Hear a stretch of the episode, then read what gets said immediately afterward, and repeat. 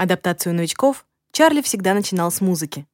Прежде всего потому, что сам ее очень любил. Он мог увлеченно рассказывать, наигрывать и ставить пластинки хоть неделю подряд. И большинство духов, испуганных и дезориентированных, принимали эти лекции с благодарностью. Музыка была для них понятнее людей, больше похожа на дом и на них самих. И под вдохновенные рассказы Чарли можно было потихоньку приходить в себя и проникаться симпатией к тем, кто эту самую его драгоценную музыку создавал. Они, кажется, не настолько уж фатально чужие, если могут делать такое. А раз так, то, возможно, все таки получится со временем разобраться, что тут у них творится. Но с Фалькой этот номер впервые на памяти Чарли не то что не прошел, провалился с треском.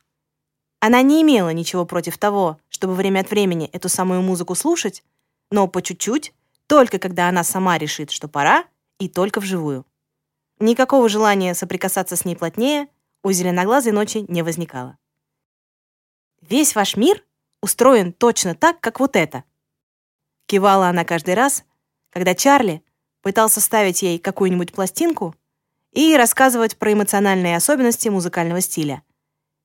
Я слышу это все время, везде, и не понимаю, зачем для этого нужно какое-то отдельное слово, и чего ты уцепился за эти несчастные кругляшки.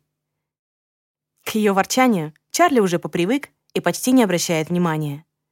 Ему разве что самую малость досадно, что неблагодарное чудовище каждый раз грозится выкинуть в окно проигрыватель, если его фанатичный владелец по первому требованию не обеспечит ей хотя бы пару часов тишины. Оказалось, что тишину Фалька любит почти так же самозабвенно, как темноту. И единственный домашний звук, громче фоновых городских шумов из окна, который она соглашается слушать без криков и возмущений, это лютня самого Чарли. Потому что она настоящая, такая же, как и все вокруг. А эту свою неживую штуковину, пожалуйста, слушай, когда меня нет. Возвращаясь с первых самостоятельных прогулок по городу, Фалька даже накрывала проигрыватель одеялом для верности. Очень, мол, громко в этом вашем человеческом мире. Я только что из него сбежала, и сейчас мне нужна тишина, поэтому даже не думай. Гулять Фальке нравилось, но в основном одной и в основном по ночам. В первое время после перехода, когда она только и говорила о том, что ей все здесь не нравится и она скоро вернется домой, Чарли везде ходил с ней, Показывал и объяснял, где что. Это продуктовый, там продается еда. А зачем она? Это магазин одежды. Помнишь, мы тебе в таком покупали кеды? С этим вопросов не возникало. Ходить босиком по кусачему асфальту Фальке не нравилось. А вот это аптека. Не бери пока в голову, просто запомни, что тебе туда ни зачем не надо. К духам человечьей болезни никогда не цеплялись, и Чарли с трудом удавалось объяснить предназначение аптек и лекарств. Но и это с Фалькой почему-то пошло по-другому. Сначала она долго ныла, что у нее болит проколотое ухо. Потом умудрилась стереть ногу новыми кедами, спешно купленными на смену насквозь промокшим. Это все потому, что ты уговорил меня взять синие. С черными такого бы не случилось. А еще потом споткнулась, упала и разбила коленку. Ну точно, обыкновенный человечий подросток. Вздорный, всем недовольный и вечно уже где-нибудь насажал синяков успокаивает себя Чарли, стараясь не поддаваться панике. Такого очеловечивания на его памяти еще не случалось, при том, что выбирать быть человеком Фалька даже не думала, скорее наоборот. Она все еще регулярно заявляла, что погуляет тут и обязательно вернется домой. Но пока она здесь, и ссадины с синяками тоже очень даже на месте. Так что пришлось научить Фальку промывать ранки, смазывать ушибы и заклеивать мозоли пластырем. Каждый раз, когда она возвращалась с ночных прогулок, Чарли с содроганием ждал чего-нибудь вроде «Слушай, я тут ударилась лбом о столб, и голова что-то очень болит». Или «У меня уже полчаса идет кровь и не останавливается. Раздражает ужасно. Что сделать, чтобы она перестала?» Ночь была не особо внимательна и уж совершенно точно никогда не была осторожна. С точки зрения Чарли, всего этого было уже более чем достаточно. Но любопытная Фалька открыла для себя еще один обязательный элемент подростковой жизни — черный-причерный маркер. «Где ты этому научилась?» — оторопело спрашивает Чарли через пару-тройку недель, глядя, как подопечная, милостиво соизволившая в кои-то веке взять его с собой погулять, достает из кармана куртки перманентный маркер и начинает выводить им на стене какие-то закорючки. И откуда у тебя маркер? Откуда ты вообще знаешь, что это такое? А чего ты так удивляешься? Я часто вижу, как люди пишут на стенах, пожимает плечами мятежная ночь, продолжая невозмутимо выводить свои закорючки. Когда увидела в первый раз, просто подошла и спросила. Тот парнишка не только объяснил, но и подарил мне маркер. Только вот почему-то не остался посмотреть, что у меня получится. Очень быстро ушел. Чарли ужасается, представив эту картину. Вот в пустом ночном переулке ни в чем не повинный студент выводит на стене имя красивой девчонки или девиз любимого футбольного клуба. Он не замечает, как вокруг него темнота становится плотнее и начинает быть совершенно живой. А потом из нее раздается голос, который интересуется, а что это он, собственно, делает, и можно ли ей тоже попробовать. А потом он видит вежливую улыбку Фальки, от которой сварливая соседка Чарли, столкнувшись с гостьей на лестнице, замолчала на две недели. И с тех пор, если и лезет спорить о том, кто натоптал в коридоре, то скорее к жильцам соседнего дома, чем к обитателям странной квартиры. Еще бы несчастный парнишка не подарил ей свой маркер, конечно. Фалька увлеченно выводит на стене бессвязный набор букв. Читать и писать подопечные Чарли учились быстро, буквально за несколько дней, но только по собственному желанию. Фальке же до сих пор ничего подобного в голову не приходило. Очевидно, она насмотрелась на вывески и нахваталась букв, но не стала особенно заморачиваться на значение цепочек, которые из них составляют. Ей нравился сам процесс. На пустой стене появляются красивые закорючки. Можно делать их любыми, хоть похожими на все остальные, хоть нет. Главное, чтобы тебе самому нравилось. И что же значат слова, которые ты пишешь? Фалька оборачивается в недоумении, и Чарли с трудом подавляет в себе порыв срочно отдать ей маркер, кошелек или жизнь, что попросит. А они что, обязательно что-нибудь значат? Смотритель глубоко вдыхает, медленно выдыхает, прогоняет пораженческую мысль про непосильный объем предстоящей работы и, наконец, произносит. «Чаще всего да. Хочешь, могу научить». Ночь вокруг него на мгновение сгущается, почти до межзвездной бездны. Ей вдруг хочется проверить, как долго на самом деле он протянет без воздуха. Ей все равно, она погуляла и вполне готова вернуться домой. Ничего необходимого для нее здесь уже не осталось. А выучивать все эти человечьи правила и сложности, может, ну его к черту. Вот прямо сейчас, а? Они часто бывают такими. Чаще, чем было бы безопасно для Чарли. Впрочем, если имеешь дело с силами куда как побольше твоей, безопасно не бывает почти никогда. К этому мастер волшебный лют не привык. И пугать его давно уже некому, кроме него самого. В такие моменты ему теперь любопытно и отстраненно, как бывает, когда смотришь на огромную грузовую тучу над полем, по которому тебе еще очень далеко идти до ближайшей крыши, а у тебя ни зонта, ни дождевика, и ты просто идешь, смотришь на небо и думаешь, интересно, ливанет или все таки обойдется? Есть в этом какой-то необъяснимый оттенок уюта. Может быть, потому, что от тебя самого тут уже совершенно ничего не зависит. А давай. Ночь делает очередной выбор между там и здесь, прячет маркер в карман, вопросительно смотрит на своего учителя, мол, а я что, я ничего. Готова слушать тебя. Чего ты такой растерянный тут стоишь? Пошли же, ну. Чарли тянется погладить бок лютни, который обычно висит у него на левом плече, а сейчас лежит дома. Медленно выдыхает, и они идут. Фалька предпочитает сама выбирать, с какой скоростью будет учиться. Кое-как, начав разбирать слова в простеньких детских книжках, Ночь заявила, что дальше будет просто задавать вопросы. И задавала их круглосуточно, особенно тогда, когда Чарли на что-нибудь отвлекался. «А что такое восторг?» раздавалось за спиной в утренней тишине кухни, и в руках сонного смотрителя непроизвольно дергалась турка с уже подходившим кофе. Так что приходилось потом отмывать плиту и ставить новую порцию. «Слушай, а мед — это как?» раздавалось посередине новой мелодии, которую Чарли почти уловил, почти вытащил из подсознания в четкую последовательность аккордов.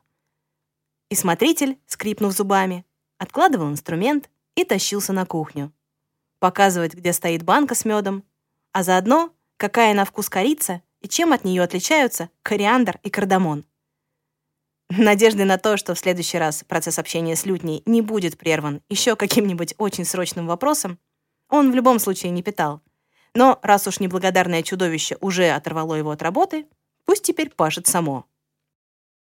Фалька бережно записывала все слова в пухлую разлинованную тетрадку, а рядом с некоторыми в меру сил рисовала пояснительные картинки. Рисование давалось ей нелегко, зато получалось наглядно. А вот складывать буквы во что-то осмысленное нравилось ночи все больше и больше.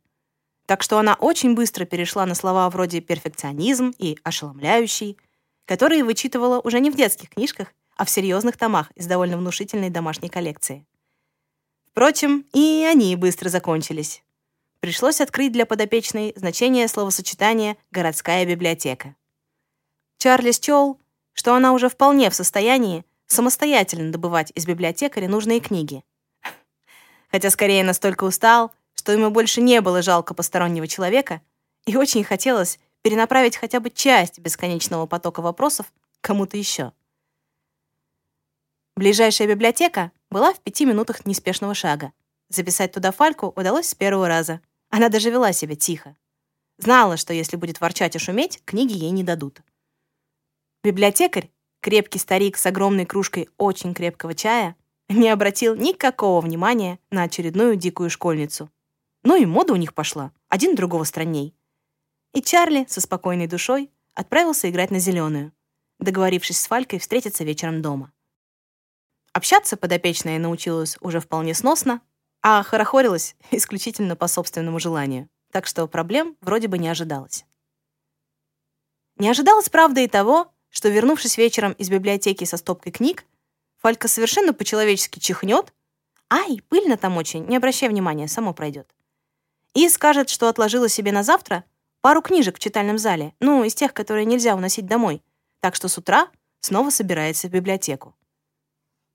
«Ого!» — только и сказал Чарли, и больше не сказал ничего, ожидая, что сейчас из ниоткуда появится Фалькина тетрадка вместе с Фалькиными вопросами но ни того, ни другого не появилось. Ночь забралась в любимое кресло Чарли, старое, широкое и продавленное настолько, что в него проваливаешься чуть ли не с головой.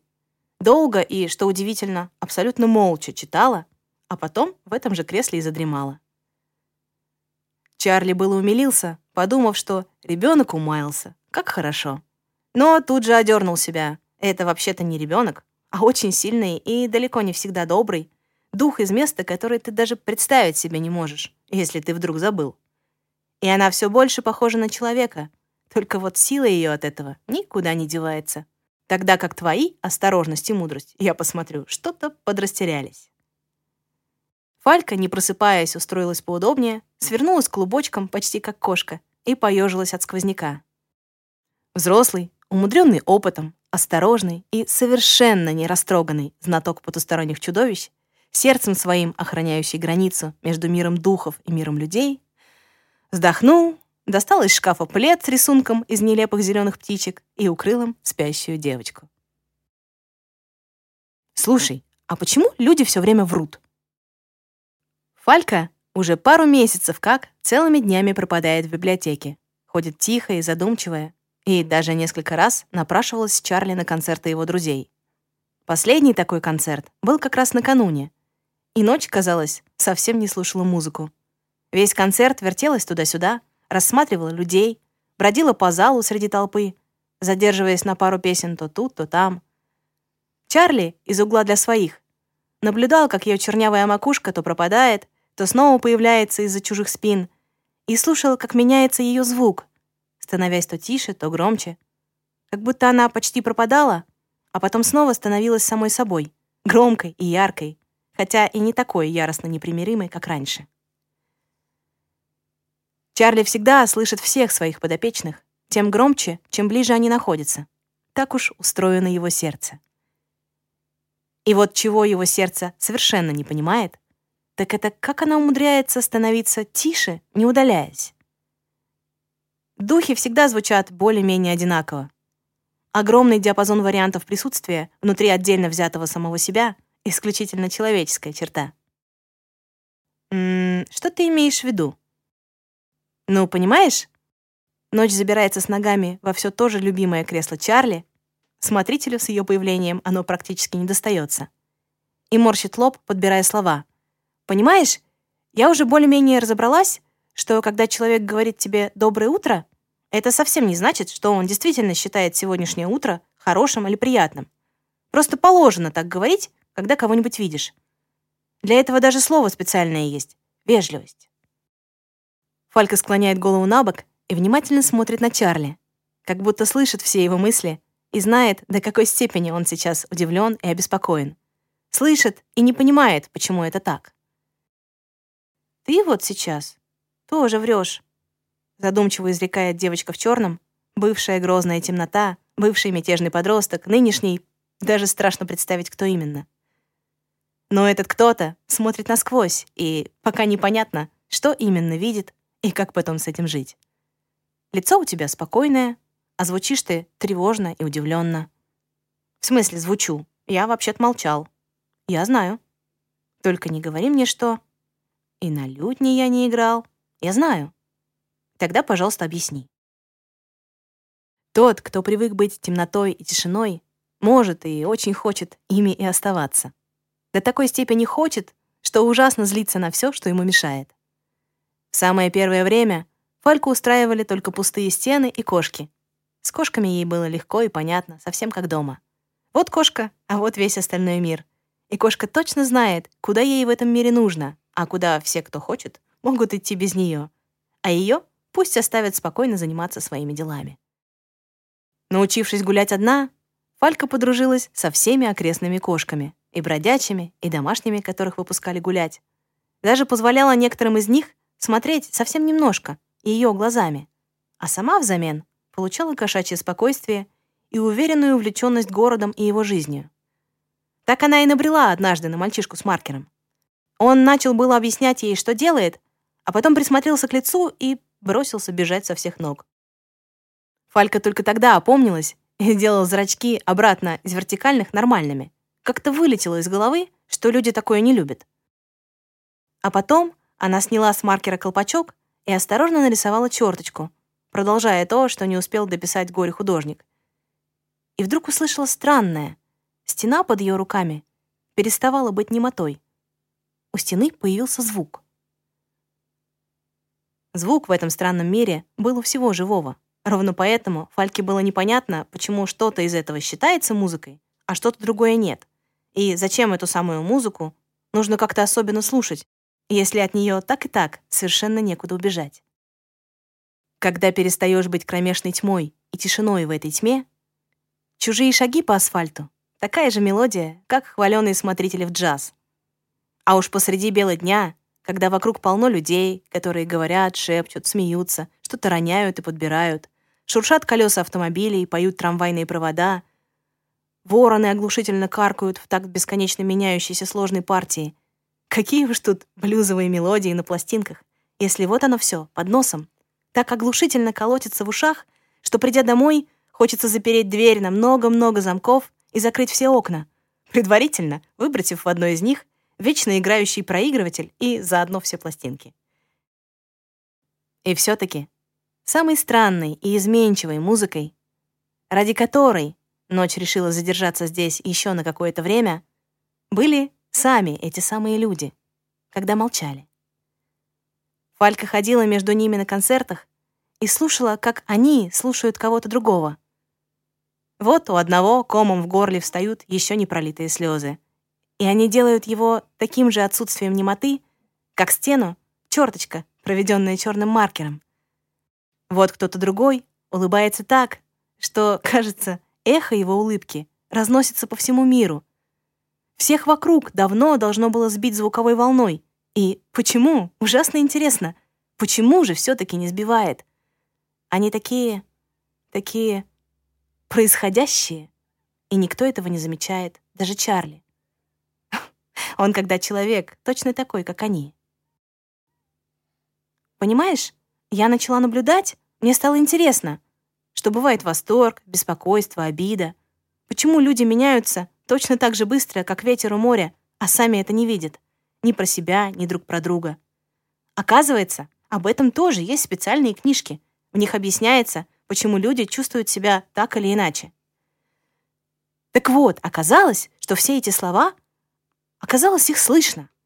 Вот ты сейчас удивляешься, беспокоишься, паникуешь и теперь еще, кажется, немного сердишься. Смущенно заканчивает Фалька, и Чарли мигом смущается следом за ней. Тоже удумал, сердится он, ага. Просто никто из них раньше не умел слышать так, как она. Так никого похожего до нее до сих пор и вообще не случалось. Никто не менялся так разительно за такой несерьезный срок. Может быть, потому, что никому не становилось до такой степени любопытно. Фалька жаловалась, что ей все вокруг слишком громко, что она привыкла, что мир — это тихо, темно и просторно. Долго привыкала к солнечным дням, к постоянному городскому гулу, к тому, что рядом всегда кто-то есть. Возмущалась, конечно, даже, честно говоря, была совершенно невыносима. Но задумывался ли он хотя бы раз за все это время? Насколько невыносимо было все это ей? «А теперь тебе стыдно», — тихо раздается из кресла. И это звучит как... как кренящийся на повороте трамвай. Не знаю более подходящего звука.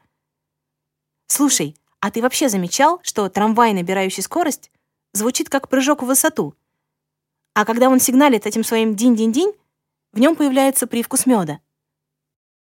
Золотое закатное солнце льется из открытого окна прямо Фальке на нос. И ночь не морщится и не ворчит. Самую чуточку щурится от удовольствия, совершенно не собирается возмущаться и, кажется, даже не замечает, какой удивительной музыкой становится в этот момент сама. Чарли смотрит на нее, улыбается и спрашивает. «Ну а сейчас? Как я звучу сейчас?» Где-то на другом конце улицы медово смеется трамвай. И Фалькины глаза становятся цвета этой странной и несомненной музыки. Нежностью. Сейчас, кажется, оба мы звучим нежностью, да? Знаешь, когда попадаешь сюда, очень долго кажется, что все против тебя. Все хотят с тобой воевать. Задевают локтем в толпе, грубят в магазине, орут под окнами по ночам пьяные глупости про конец света. Просто недобро смотрят на твою одежду и твои сережки в ушах. Но на самом деле они просто боятся тебя и друг друга. Это я тоже слышу. Долго думала, почему люди врут, почему они говорят одно, а звучат при этом другое. А потом поняла и успокоилась. Сразу, совсем. Фалька уже привычно собирается утром в библиотеку. Варит кофе, сначала Чарли, потом себе, и с упоением рассказывает о своих недавних открытиях в области теории и практики человеческой музыки. Чарли, наконец-то отвоевав свое любимое кресло, слушает ее и еле слышно наигрывает на лютне. Фальку это больше не раздражает, если, конечно, с громкостью не перегибать. Оказывается, люди чаще всего врут не мне, они врут сами себе, вслух. И им на самом деле не важно, слышу я их или нет. От этого ничего не меняется. Но знаешь, я пару раз замечала, как они улыбаются, когда читают настенные надписи. Не все, конечно, но те, которые правда живые. И когда читают книги, и когда слушают музыку. И знаешь, ты, наверное, был все таки прав. Есть музыка, которую слушают специально, чтобы услышать другую. Ту, которая всегда где-то внутри которые звучат они сами. Вот они и ищут, как бы ее услышать. А она ищет, как бы услышать их. И иногда они совпадают. В порыве вдохновения Фалька не замечает ботинки, которые сама же и оставила посреди прихожей. Спотыкается о них, падает, но успевает опереться о стену и теперь прыгает на одной ноге, поджимая ушибленную другую и цветасто ругаясь на все подряд. Эх, тоже мне ужасное чудовище из неведомых потусторонних далей, усмехается Чарли. Шепотом и про себя, но в ответ все равно получает возмущенный взгляд. Фалька кое-как натягивает на ушибленную ногу ботинок, все еще яростно сопя шнурует второй и убегает, пообещав рассказать еще кучу всего интересного вечером. Спускаясь по лестнице, уверен Чарли, нашаривает в кармане маркер. И вуаля, если вовремя посмотреть в окно, можно увидеть, как она что-то пишет на стене напротив подъезда. Видимо, чтобы он уж точно не пропустил. Чарли усмехается самому себе. Складывать буквы в слова, а слова в смыслы его подопечная научилась отлично, а вот привычка к странным закорючкам осталась. Из всего этого вместе получился до того узнаваемый почерк, что хочется дотронуться до надписи, рассмеяться и прошептать «Эй, привет! Очень рад тебя видеть». И неважно при этом, что вечером довольная Фалька так и так прискачет домой, вся в библиотечной пыли, облупившейся краски с городских стен или с вертикальными зрачками, которые опять забыла переключить на нормальные. То, что она пишет, как будто еще одно существо, отдельное от нее, но тоже знакомое и любимое. Фалька сказала бы, что это существо звучит так же, как нежность и апрельское солнце. Но нет никакого смысла прикрываться тем, что сказала бы Фалька. Он и сам это слышит. Может, не так хорошо, как она, но теперь уже бесповоротно наверняка.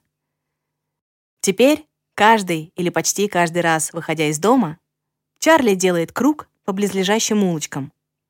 Ему интересно выискивать новые надписи и некоторые из них безошибочно узнавать по почерку. У этой музыки с привкусом меда вопросы ко всем нам. Ну и куда же без этого? Конечно, по звуку. Вот, видишь, я тоже учусь.